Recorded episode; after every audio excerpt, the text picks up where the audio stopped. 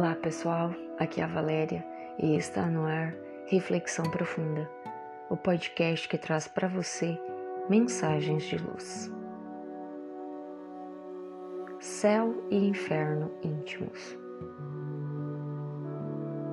Conta-se que um dia um samurai grande e forte, conhecido pela sua índole violenta, foi procurar um sábio monge em busca de respostas para suas dúvidas.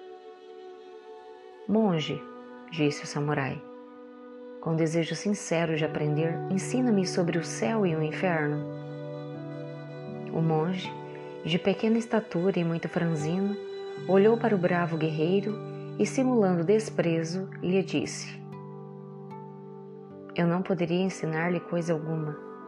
Você está imundo. Seu mau cheiro é insuportável. Ademais, a lâmina da sua espada está enferrujada. Você é uma vergonha para a sua classe. O samurai ficou enfurecido. O sangue lhe subiu o rosto e ele não conseguiu dizer nenhuma palavra, tamanha era sua raiva. Empunhou a espada, ergueu-a sobre a cabeça e se preparou para decapitar o monge.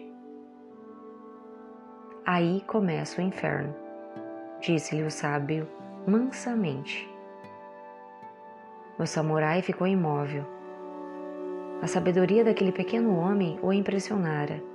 Afinal, arriscou a própria vida para lhe ensinar sobre o inferno.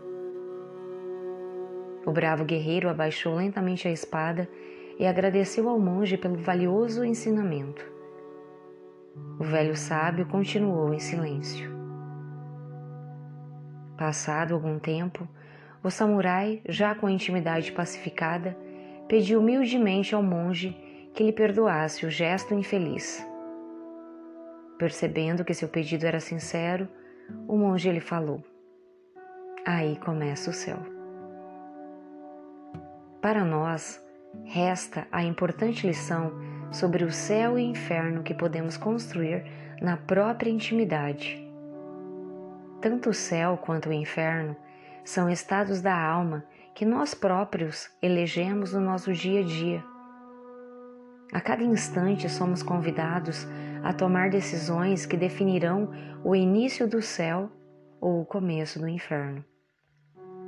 É como se todos fôssemos portadores de uma caixa invisível, onde houvesse ferramentas e materiais de primeiros socorros.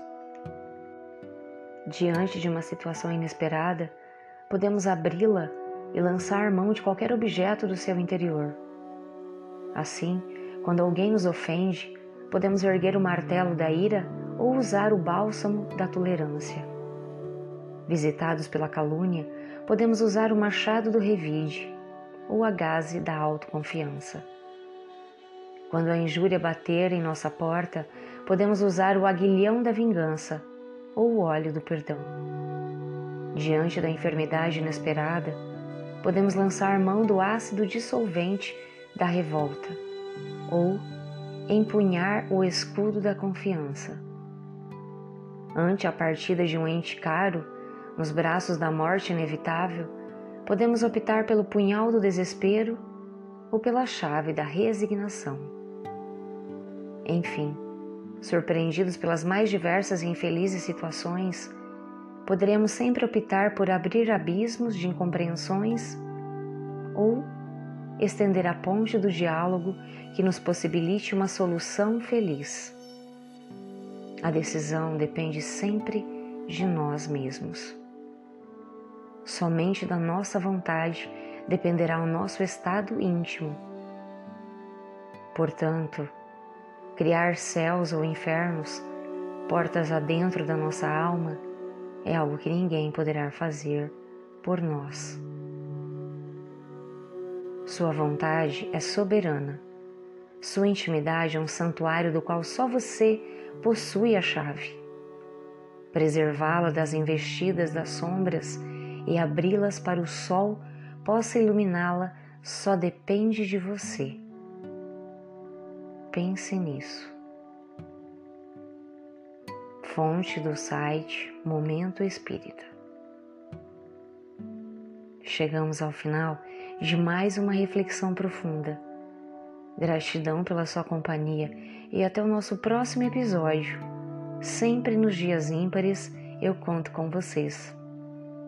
Grande abraço, fiquem com Deus e muita luz no caminho de vocês.